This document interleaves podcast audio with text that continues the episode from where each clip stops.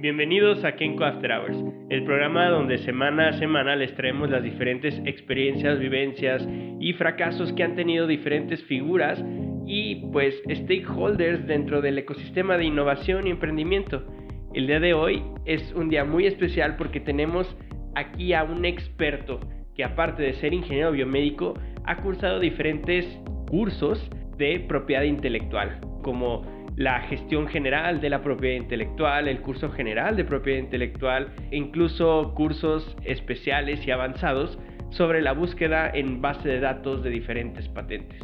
Bajo su trabajo se han registrado alrededor de tres marcas distintivas en el INPI, quien es la institución oficial de México para el registro de la propiedad intelectual, la redacción de dos patentes y más de 13 diseños industriales que tenemos pues la fortuna de comentar que son de soluciones Kenko. Prácticamente estamos hablando que esta persona, que van a escuchar la entrevista en unos segundos más, ha trabajado pues en los diseños industriales de Kenko, en la redacción de patente y en el registro de marcas. Así que ya saben que si están buscando algo de estas tres o les suena, pues no duden en contactarnos eh, al finalizar este episodio donde el ingeniero Emanuel Arenas nos va a compartir de su experiencia y sus contactos. Bienvenido, ingeniero Emanuel. Hola, Yuko, ¿cómo estás? Un gusto estar aquí contigo. Oye, no, el gusto es mío. Fíjate que este es un programa que llevamos mucho tiempo, que nos lo han solicitado bastante, porque en México y en Latinoamérica, sobre todo cuando hablamos de emprendimiento, que es crear algo nuevo, algo diferente, algo que se pensó, eh, de, que viene de pues, la imaginación de una persona, que en su caso es el emprendimiento, pues siempre está este miedo, ¿no? Y, y no digo que en países como en Noruega, Suiza, este, Japón o inclusive en los Estados Unidos, no existe este miedo, ¿no? Pero siempre es el miedo de me van a robar mi idea, mi invento, mi creación, ¿no? ¿Cómo juega esto en la propiedad intelectual y qué es la propiedad intelectual? ¿Sirve para, para ayudarnos a reducir ese riesgo o qué, qué me puedes contar tú como experto? Sí, claro, Yoku. Pues primero que nada, eh, vamos a definir la propiedad intelectual. Básicamente, en términos muy, muy generales, para no meternos en cosas técnicas, es toda aquella creación de la mente, ¿no? Y influye, más bien, incluye pues desde canciones, invenciones, marcas, diseños industriales, entre otras cosas. Básicamente los principales, vamos a decirlo, marcos jurídicos que incluyen o que protegen estas creaciones intelectuales se protegen a través de marcas, patentes, diseños industriales, derechos de autor y derechos conexos. Ya los que son un poquito más especializados ya se llaman denominación de origen, obtención vegetal, entre otras cosas que a lo mejor y ahorita no, no podemos eh, eh, integrar dentro del podcast porque pues es una tecnología ya muy especializada o son productos ya muy especializados, ¿no? Y cuando tú hablas, por ejemplo, mencionas eh, que un mecanismo de protección, tú hablas desde canciones, letras de canciones, partes más específicas, pero esta sección de, vamos a empezar por las marcas, ¿no? Sí, claro. Cuando yo quiero proteger una marca, digamos, como las que hemos registrado en Soluciones Kenko, que tal cual es Soluciones Kenko, también tenemos RC Práctica, tenemos Easy Glove, ¿cuál es la finalidad? ¿Qué es lo que tú les dices a los que quieren realizarlo? Digo, yo, yo en su caso eh, me empapé un poco, pero para la audiencia, ¿qué es lo que, cuál es la finalidad de tener una marca? ¿Qué puedo hacer yo con eso? Sí, claro. Pues mira, Yoku, principalmente la marca es lo que nos distingue en el mercado. Básicamente es como nuestra bandera con respecto a nuestros clientes. Ellos no van a reconocer a Yoku, eh, dueño de la marca que está ubicada en tal o cual lugar sino simplemente van a decir Soluciones Kenko. Soluciones Kenko me brindó un dispositivo médico que salvó mi vida. Soluciones Kenko hace tal o cual dispositivo que te viene pues excelente, ¿no? Para que tú resuelvas tus problemas. Básicamente nuestra bandera a través del mercado. Es prácticamente, o bueno, como yo lo he este, intentado visualizar, eh, es cuando tú creas un negocio, pues tienes un nombre distintivo, ¿no? Que es tu razón social, por así decirlo. Nosotros somos soluciones que en ADCB. Pero la gente eh, nos va a conocer por nuestras marcas, ¿no? No va a decir, ah, este, Soluciones Kenko S ADCB es la empresa que me encanta comprarle mis herramientas médicas, ¿no? Sino más bien dice Kenko o me encanta el Easy Glove porque es la marca del Easy Glove, ¿no? Sí, claro. ¿Y cómo se hace para, pues, que una palabra sea tuya? O sea, ¿en qué momento tú registras o cómo es el proceso de decir, ¿sabes qué? A mí la marca RC Práctica me gusta y eso voy a hacer que sea mía. Y si tú dices RC Práctica, ten cuidado. Te voy a demandar. Ajá, porque eso es como lo que se busca, ¿no? Que, que pues, oye, yo soy dueño de, de esta marca, ¿no? Sí, claro. Pues mira, Yoku, qué bueno que lo, lo tocas. Realmente para poder tener una protección de una palabra, básicamente nuestra marca tiene que cumplir este, con dos requisitos, ¿no? Que sea, mm, no de, o sea, que no sea atribuible a los servicios o productos que tú vendas. Por ejemplo, Tú no puedes proteger a través de una marca eh, la palabra manzana si tu giro es venta de manzanas. ¿Por qué? Pues porque tu mercado o tu competencia ellos también van a utilizar esa palabra. Entonces técnicamente te vas a apropiar de una palabra de las cuales también los demás tienen que hacer uso por el mercado. Pero por ejemplo, si tú proteges Apple para una empresa tecnológica, pues realmente no hay ningún inconveniente porque no tiene nada que ver. Entonces no tiene que ir orientado al, sector. Y en segunda, tiene que ser distintiva. No, no puedes proteger, por ejemplo, el apellido González, porque el apellido González es un apellido muy común. Entonces realmente no hay, no te pueden otorgar esa protección. Pero por ejemplo, si tú tienes un apellido, como por ejemplo Sashida, Sashida es un apellido que es distintivo y es denominado. Entonces tú, por ejemplo, podrías tener una marca personal que se llame Sashida. O podrías tener, por ejemplo, tu dominio en internet que sea de que www.sashida.com. Porque esa palabra es distintiva. Y, por ejemplo, ¿cómo sé o qué puedo hacer para saber si, si lo que estoy pensando como mi nuevo negocio, digamos que yo me hago este, un cirujano plástico? Y digo, pues lo más importante va a ser mi nombre, ¿no? Porque al final yo soy el que voy a operar. Sí, claro. ¿Cómo sé y cómo puedo registrar? Oye, pues yo me llamo Yoku Sashida y quiero registrar en cirugía plástica, pues Yoku Sashida. ¿Se puede hacer eso o qué tengo que hacer? Pues en parte Podría ser. Realmente sí es posible. Solamente, como ya lo mencionaste tú, Yoku, este, hay, un, hay una institución gubernamental que es la que se encarga de otorgar estos registros, tanto de protecciones de cualquier propiedad intelectual. ¿no? En México, en este caso, es la ILIMPI, es el Instituto Mexicano de Propiedad Intelectual. Y el Instituto Mexicano de Propiedad Intelectual te da una base de datos que te dice, mira, estas son las marcas que están registradas, de ahí en adelante tú puedes registrar lo que se te ocurra. Pues siempre y cuando cumpla con estas dos cualidades, que sea este, distintiva y que no describa tu giro, ¿no? Entonces, por ejemplo, si tú realizas una búsqueda en la base de datos del INPI y encuentras que no está la protección, por ejemplo, de Yokusashida, en el ramos de cirujano, porque hay ciertos ramos, por ejemplo, puede existir, puede darse el caso que existan marcas que tengan el mismo nombre, pero que estén en diferente giro. ¿Sí? Por ejemplo, puede ser que exista un Apple que se dedique a la a la manufactura de tecnología celular, por ejemplo, pero puedes saber que también existe un Apple que se dedica a lo mejor a la manufactura de ropa en piel. Ok, ok. Entonces, si tú, si tú dentro de esta base de datos de tu giro no te encuentras tu marca, lo más probable es que puedas registrarla, siempre y cuando cumpla con estos dos requisitos. Perfecto. Entonces, bueno, a mí me, me sorprende mucho cómo es, eh, por lo general en la cultura mexicana, latinoamericana, no sé en, en otros países, por lo general siempre es de que es un tema de abogados y es de que habla con el abogado antes de registrar tu marca. Este, este, esta brecha o cómo es que tú obtuviste esta información y este conocimiento pues para poder pues registrar tres marcas, eh, redactar dos patentes y llevar 13 diseños industriales. ¿Por qué tus habilidades como ingeniero biomédico se pudieron traslapar a la parte de propiedad intelectual? Sí, claro, Yoku. Pues creo que eh, realmente los abogados tienden a, meterse mucho más en este segmento porque como son cosas relacionadas a trámites, cosas relacionadas a leyes, porque por ejemplo, México está, existen dos principales leyes, que es la ley de derechos de autor y la ley de la propiedad industrial, pues ellos técnicamente las estudian, ¿no? En su carrera. Sin embargo, cualquier persona puede ser gestor de la propiedad intelectual. Por ejemplo, en mi caso, eh, la OMPI, que es la Organización Mundial de la Propiedad Intelectual, brinda eh, pues esta información, ¿no? Te la brinda y ya tú a través de la experiencia es conforme vas como generando esta expertise, ¿no? Para hacer las cosas adecuadas. Y pues al igual que los abogados te va a tocar estudiar pues esas leyes que existen dentro de la legislación. Eh, por ejemplo, en este caso es México, pero no necesariamente podemos proteger la propiedad intelectual en México. O sea, puede realizarse una protección de la propiedad intelectual en algún otro país y pues tendríamos que, realmente tendríamos que saber la, la legislación de otros países, ¿no? ¿Cómo aplica? ¿Cómo funciona eso? O sea, ¿cómo es eso que se protege en un país? O sea, ¿es por países?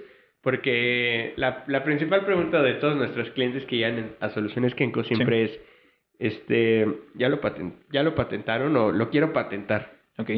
Pero esta parte de, de la protección, tanto marcas como diseños industriales, patentes, este, todas funcionan por igual, ¿cierto? No muchas veces puedes caer específicamente en una patente, ¿no? Necesitas también bueno, hay otros mecanismos para proteger Sí, claro. eso va a depender, Yoko, sobre todo de qué es tu obra, qué creaste. Primero que nada, desde un principio, la propiedad intelectual es por territorialidad. No podemos, o técnicamente no, no existe este tipo de protección legal que te garantice que tengas tu propiedad intelectual aquí y en Corea, por ejemplo. O claro, hay mecanismos que facilitan esto, por ejemplo, dependiendo de a lo mejor la propiedad industrial, por ejemplo, es el convenio de París, eh, y tienen como que estos convenios eh, que son los que te permiten hacer protecciones de tu misma marca en un país y trasladarla hacia otro país. Entonces, como característica principal, la propiedad intelectual es territorial. Realmente va a depender mucho del lugar donde lo, donde lo protejas, ¿no? Y lo otro con lo que mencionabas, eh, técnicamente nosotros podemos crear muchas cosas, ¿no? O sea, nuestro intelecto puede generar desde obras, obras artísticas que pueden ser protegidas por derechos de autor. Eh, los derechos de autor tienen su forma de protegerse.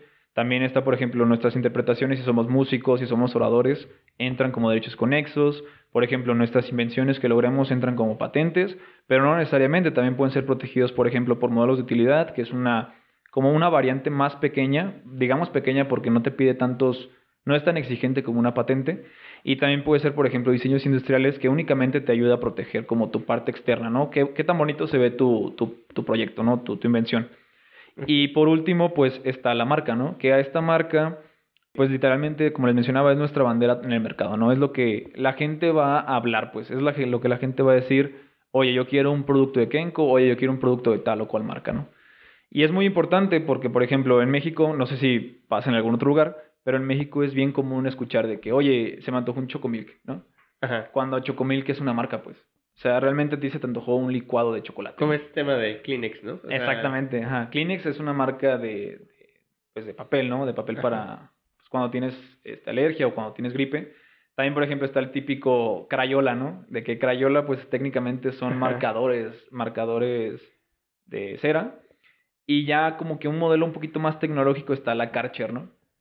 Todos decimos, bueno, pásame la Karcher. Cuando realmente una Karcher pues es una hidrolavadora.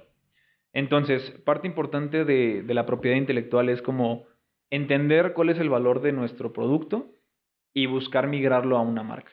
Oye, todo, todo el sueño, bueno, el sueño de cualquier empresa es que una marca se apropie del mercado con su nombre, ¿no? O sea, el efecto de, el efecto Kleenex que pueda replicarse, este, pues que tu marca sea la palabra referente para referirse a un producto.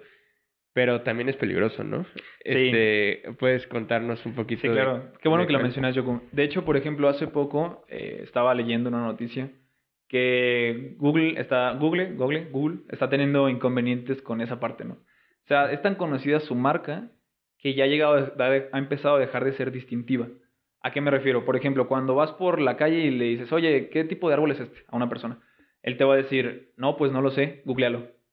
sí, ¿no? Entonces, es tan típico escuchar, no, pues no sé, googlealo, que ya la está perdiendo como su distintivez, distintividad, sí. la marca, ¿no?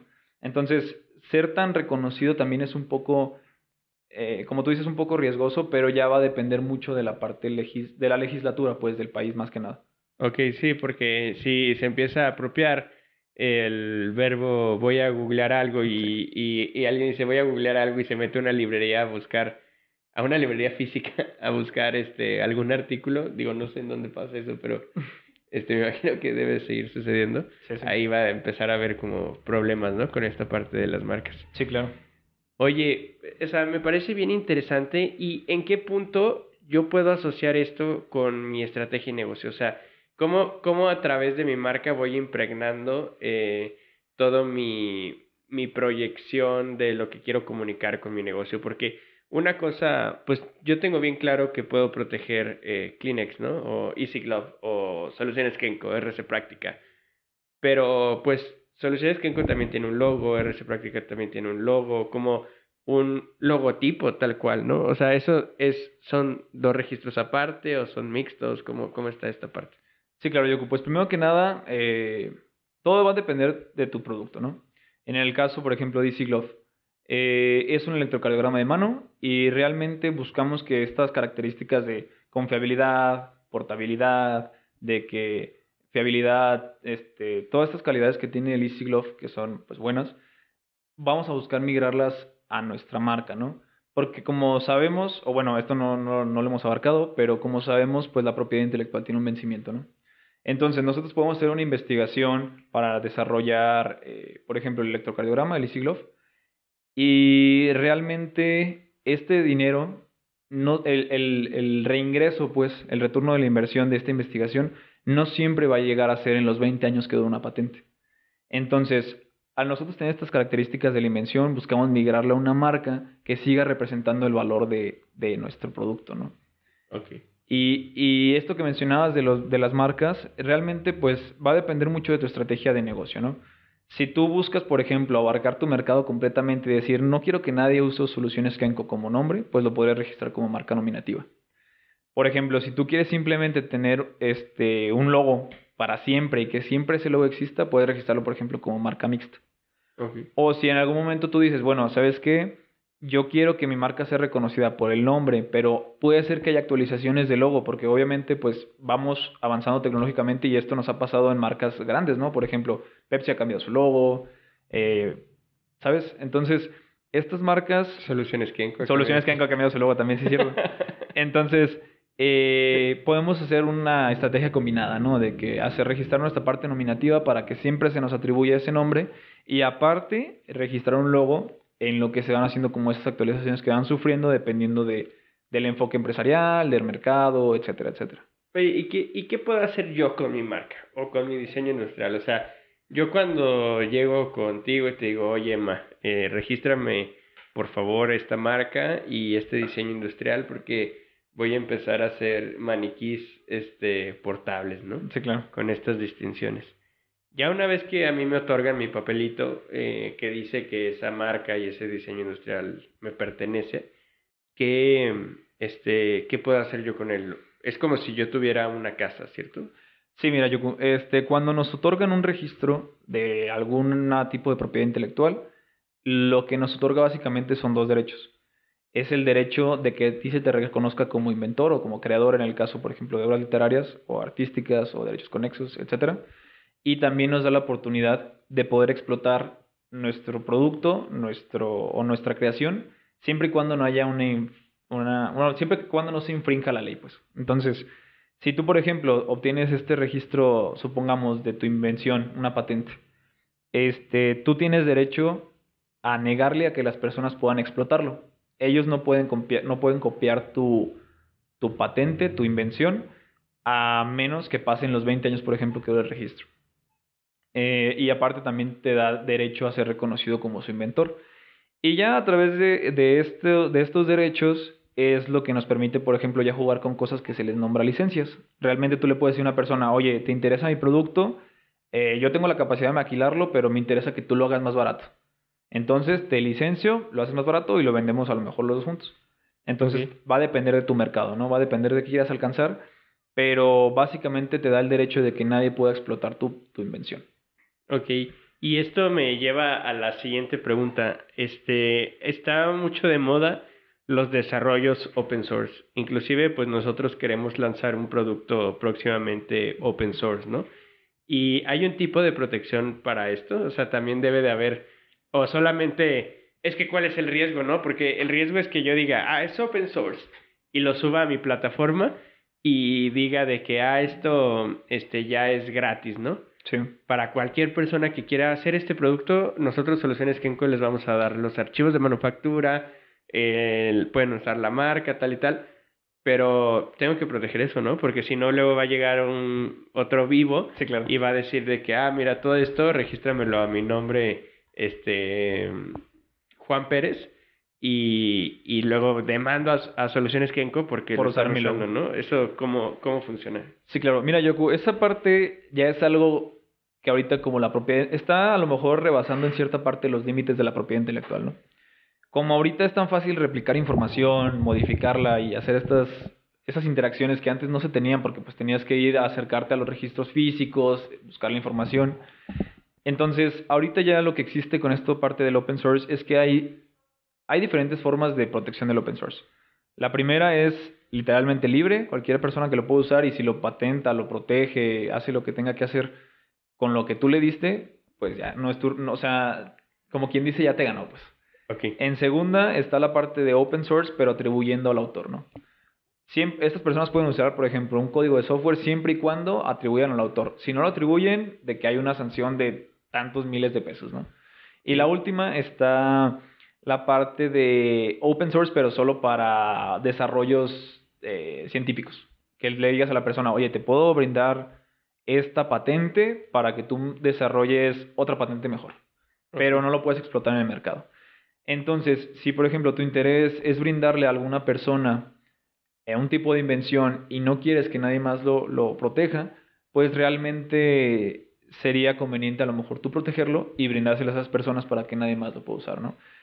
Y ahora volvemos al caso, por ejemplo, de Tesla, que hace poco eh, liberó, por ejemplo, sus patentes, pero Elon Musk está tan confiado que dice, bueno, pues ¿quién va a poder manufacturar una celda de una batería a tantos, eh, tantos amperios en tal o cual laboratorio? Y realmente llega un momento donde esas patentes pues ya sobrepasan la sobrepasan como el nivel tecnológico normal de las personas y realmente ya no no las pueden desarrollar. Entonces llega Elon Musk y te dice, te las doy, pero pues si las puedes usar, pues úsalas, ¿no? Sí, claro, que es este, hay otro caso de estudio ya un poquito eh, más acercado a la realidad de uno de los restaurantes con mayor estrellas Michelin por ahí. Bueno, se llama Ferran Adrià, el, el chef que fundó este negocio y su restaurante El Bully fue creo que tres veces ganador de eh, las tres estrellas Michelin durante tres años, ¿no? Está eh, cerca de Barcelona, si no mal recuerdo el restaurante. Y pues él era súper transparente, ¿no? Este, metía a la gente a su, Cocina. a su cocina y publicaba sus recetas, este, pues todo el know-how de que lo sacaba. Pero pues estás de acuerdo que él necesitaba de que una máquina este al vacío con cripto este perdón con Criogénesis, con para poder cambiar de menos 160 grados a una temperatura súper alta en cuestión de segundos. Y pues decía, ah, pues ahí está, de que si quieres construir una cocina como la mía, pues adelante. Sí, claro. Entonces, pues creo que es parte de eso, ¿no? La, la open innovation, ¿no? O la, el, pues sí, el, Sí, sí, sí. el open source. Qué interesante, Ma. A mí me, me causa mucho, pues, curiosidad, este, cómo ha sido tu camino de, porque, pues, empezaste sin, sin saber, este, cómo fue tu acercamiento a este campo. Ya, de- dejando ahorita por un lado la parte como técnica, ya ahora tú como eh, especialista, ¿cómo fue que te fuiste adentrando a esta parte del- de la propiedad intelectual? Sí, claro, Yoku. Pues mira, ah, realmente yo empecé a participar en Soluciones Kenko, eh, pues apoyando con esta parte de todo lo que tiene que ver con fondos, ¿no? Y hubo un momento en donde usam- usamos un fondo que se dedica a toda esta parte de la protección de la propiedad intelectual. Y me tocó hacer los entregables, ¿no? Y dentro de estos entregables te piden hacer, por ejemplo, una notificación de invención, te piden hacer, por ejemplo, ciertos dibujos técnicos, te piden hacer, ah, no sé, redactar cierta información que les va a servir para hacer esta protección de la propiedad intelectual. Y fue interesándome, realmente creo que la propiedad intelectual es un campo muy, pues muy poco explotado, sobre todo en México, ¿no? O sea, no, no tenemos esa cultura de, de, de proteger lo que realmente nosotros creamos. O sea, realmente nuestra, nuestra la imaginación, nuestra creatividad es lo que yo considero que es como el, el, el negocio del futuro. No vaya, no vaya siendo un poco romántico, pues, pero, Ajá. pero sí, ¿no? Entonces me tocó involucrarme en esta parte y ya de ahí empecé a tomar cursos especializados en la Organización Mundial de, de la Propiedad Intelectual, ¿no? Y ellos te van básicamente guiando desde cero. Ellos te dicen, bueno, esto es una patente, esto es una marca, esto es un diseño industrial, esto es tal, tal, tal, tal. Y te van dando sus vigencias, te van dando información como muy relevante para que vayas construyendo este perfil. Y ha llegado un momento donde pues puedes em- empezar a tomar ya cursos un poquito más especializados, búsqueda de información en patentes, redacción de patentes, toda esta parte, por ejemplo, de denominación de origen, que es algo que ahorita en México está muy, muy explotado porque como somos un país muy rico en recursos naturales, pues realmente hay muchas denominaciones de origen. Por ejemplo, en México existe la denominación de origen del mango ataulfo, está la denominación de origen de, del café, si mal no recuerdo, toda esta parte de las bebidas espirituosas, el tequila, la raicilla, el bacanora, todas esas cosas que, que son obtenidas a través de, pues, de técnicas ancestrales, vaya, ¿no? O sea, esto ya tiene como un trasfondo muy cultural. pues. Ajá, ok. O sea, y, y esa parte te fue interesando y fuiste envolviéndote más. Y, y creo que llegamos a una pregunta que todo mundo se hace, ¿no? O sea, ¿es caro? ¿Es- ¿Es caro proteger tu, tu invención? ¿Qué tanto puede llegar, por ejemplo, este... Porque todo el mundo quiere, ¿no? Todo el mundo quiere proteger su marca, todo el mundo quiere tener una patente, un diseño industrial, pero eso en dinero, ¿cuánto representa? Sí, claro, yo como... Bueno, primero que nada, mm, es caro dependiendo de, de cómo es tu producto. ¿A qué me refiero?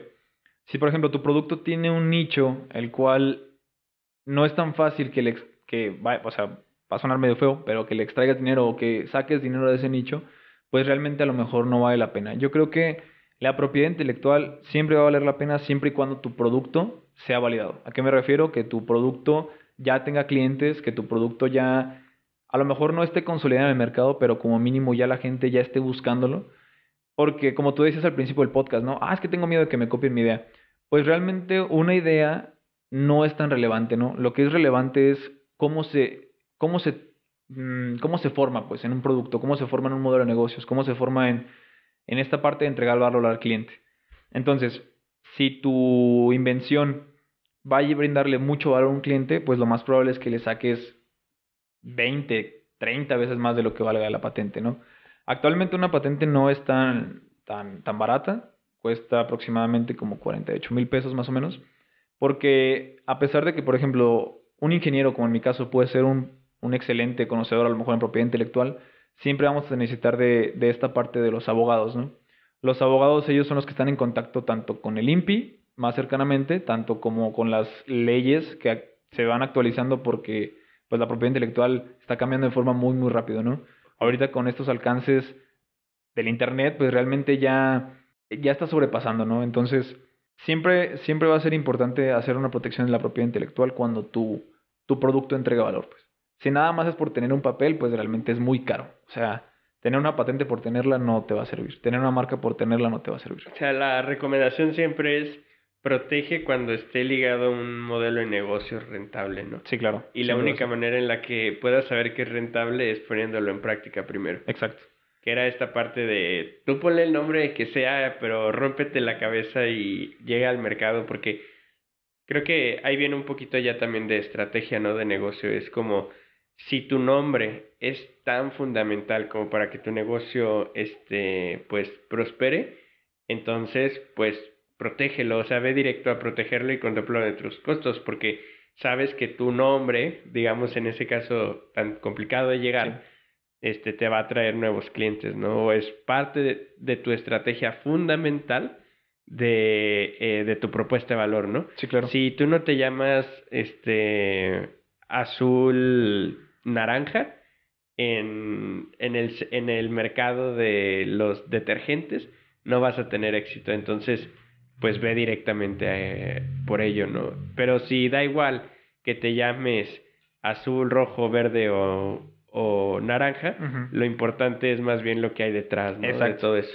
Y ya luego, si quieres, este, pues, contrata a algún mercadólogo experto, algún Sí. comunicólogo, este, que lleve años trabajando y pues dile que te dé el nombre ideal, ¿no? Para Sí, claro. Sí, sí, eso que mencionas es muy importante. Yo creo que debemos de dejar como que este trasfondo de, ah, es que me van a robar mi idea. O sea, realmente lo importante de, de la propiedad intelectual es poner en práctica lo que tu modelo de negocios, tu producto, y ya posteriormente sepas que otorga valor, ahora sí brindarle la protección que requiere, ¿no? Y no, no es tan importante muchas veces tener una patente. O sea, a lo mejor y, y, y tu producto ni siquiera le vas a sacar el beneficio en los 20 años que dura la patente. Mejor a lo mejor te conviene registrar solo tu marca. y brindarle ese valor de tu producto a tu marca y que te conozcan porque vendes un producto excelente, ¿no? Y que digan, bueno, mi marca es Soluciones Kenko y yo vendo los mejores electrocardiogramas de todos, ¿no? Entonces que digan, bueno, a lo mejor no está patentado porque nadie la, o sea, porque no me interesa que nadie la utilice, por mí pues está bien, pero yo mi producto, yo lo tengo asociado a mi marca y eso va a depender mucho de tu modelo de negocios, cómo entregas valor al cliente, entre otras cosas.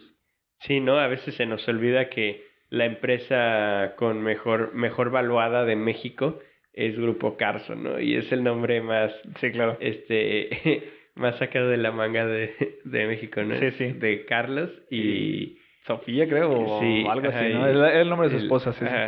Entonces, pues, eh, creo que estoy 100% de acuerdo contigo en el que todo, toda propiedad intelectual tiene que usarse como una herramienta más que un, eh, una herramienta estratégica. Más que como... Más que una barrera, por ejemplo. Sí, claro. Más que, una barrera de clientes o más que tener un papel es simplemente darle valor a ese papel, pues. Sí. Y, y constar que, que es tuyo y de tu propiedad y que puedes hacer con él lo que, lo que tú quieras. Sí, claro.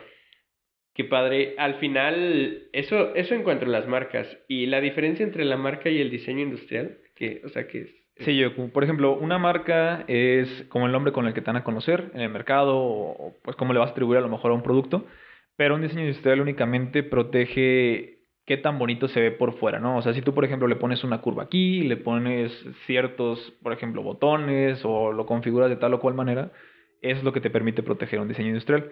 Un, por ejemplo, un, un dato importante es, por ejemplo, el bote, la botella de Coca-Cola tiene protección de diseño industrial.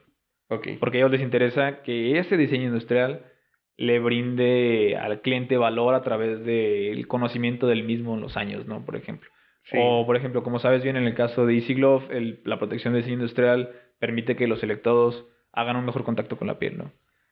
Va a depender mucho de, de cómo es tu invento y qué tan bien eh, representado físicamente quieres que esté, ¿no? Y ahí influye ya todo el trabajo de la parte de los diseñadores industriales, de las personas que diseñan, pues inclusive hasta los de marketing, ¿no? O sea, ellos te pueden decir, oye, métele tal cosa aquí porque va a funcionar mejor.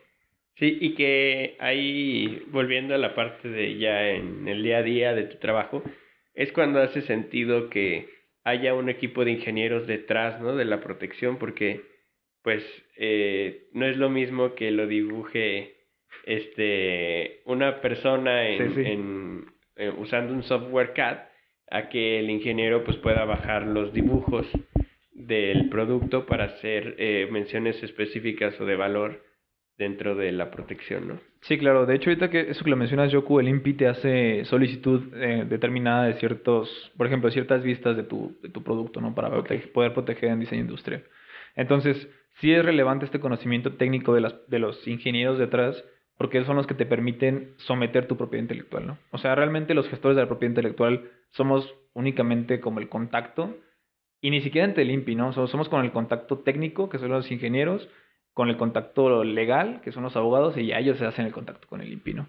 Ok, sí, esa es, esa es la cadenita, ¿no? Que se va siguiendo.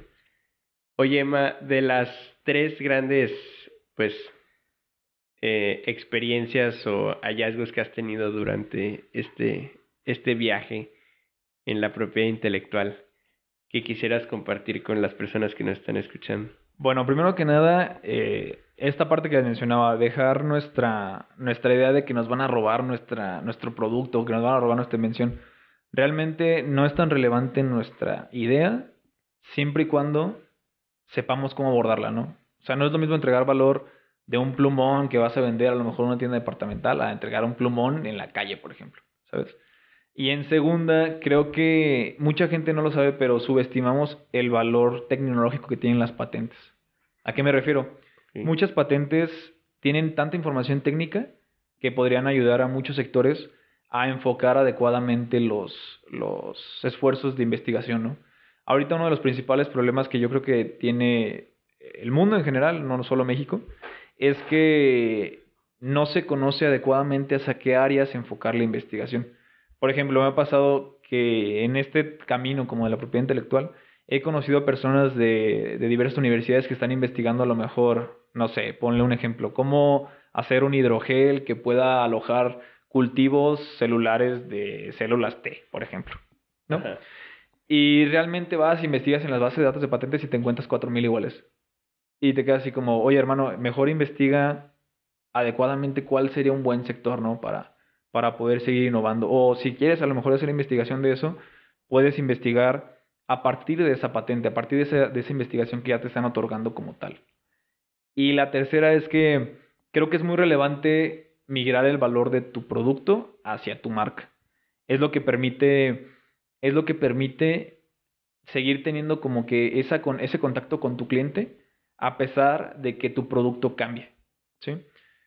¿Qué es lo que ha hecho, por ejemplo, no sé, Apple? ¿No se ha escuchado que de repente dicen, ah, es que no le meten mejoras al iPhone, es que no le hacen nada? Pues es que realmente Apple te está entregando un teléfono que siempre es confiable, ¿no?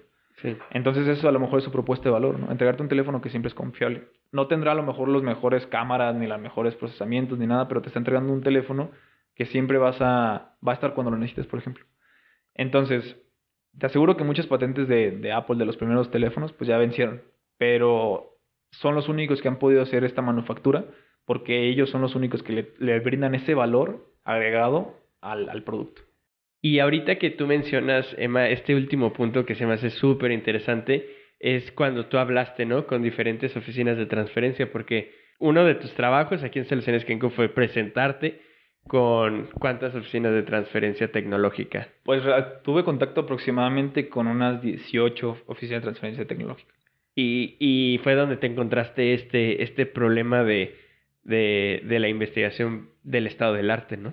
Sí, claro. Bueno, para poner un poquito en contexto aquí a los que nos escuchan, una oficina de transferencia de tecnología es aquel, es aquel organismo, ya sea público o privado, que condensa todas esas investigaciones que realizan doctorantes y personas de la maestría para intentar migrarlas al mercado, ¿no? Eso es uno de, las, de los puntos claves que enlazan eh, la escuela o la investigación con el mercado.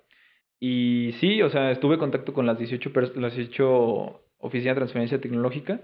¿sí? Realmente a, a, a, las personas que están en estos grados de investigación tan altos, pues no les importa cuántos productos alcanzan el mercado. Entonces, creo que si estas personas hicieran esta investigación técnica que ya existe en las patentes, realmente podrían enfocar sus esfuerzos, a lo mejor no para sobrepasar la patente, porque muchas veces pues ese desarrollo tecnológico ya es tan avanzado que nos tomaría mucho tiempo, pero sí como mínimo buscar sectores que no estén tan tan desarrollados y que ellos les permitan como desarrollar esto e inclusive ellos podrían empezar un emprendimiento a través de esa investigación. Sí, ¿no? Pero también este punto de vista es un punto de vista este muy enfocado al negocio, ¿no? Y al emprendimiento. Pero también aquí jugándole al abogado del diablo, pues las verdaderas innovaciones y cambios dentro del paradigma pues del estado del arte, de la ciencia, vienen de los de investigar por investigar, ¿no? Pues y tirarle, salirte de las líneas de investigación, así es como la mayoría de los grandes este pues cambios de paradigma han sucedido, ¿no? Fuera de una escuela doctoral tal cual. Sí, claro.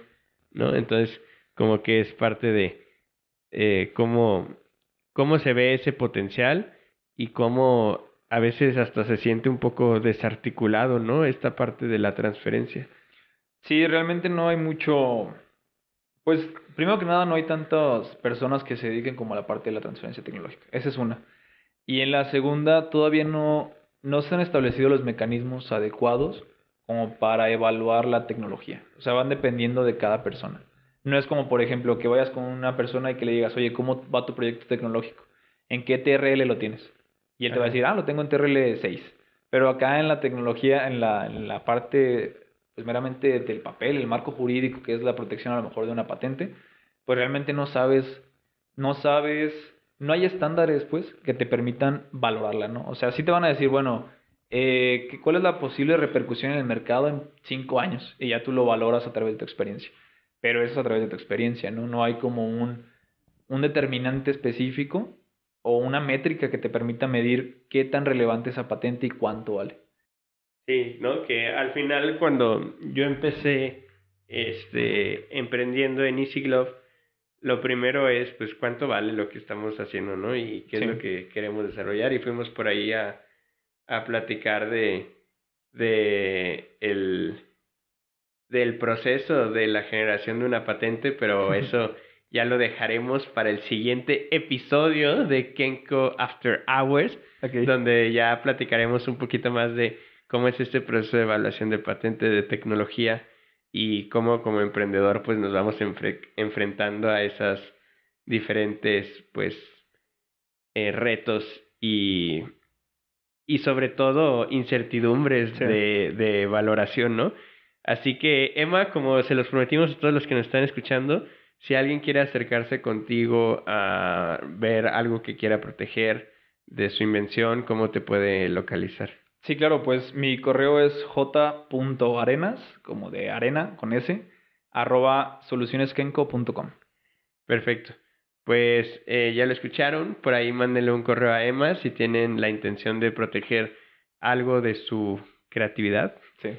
Y pues te agradezco mucho, la verdad es que yo este, sigo impresionado por la cantidad de conocimiento que has adquirido durante estos años de trabajo duro y felicitarte también, pero sobre todo agradecerte por formar parte del equipo de Soluciones Kiko. No, pues muchas gracias a ti, Yoku. La verdad es que este conocimiento lo adquirí a través de la experiencia y pues también fue parte como estar colaborando de mano con ustedes y pues gracias por estar por permitirme estar aquí con ustedes, ¿no? No, claro que sí. Pues muchísimas gracias a todos los que nos están escuchando. Nos vemos la siguiente semana. Hasta luego. Bye.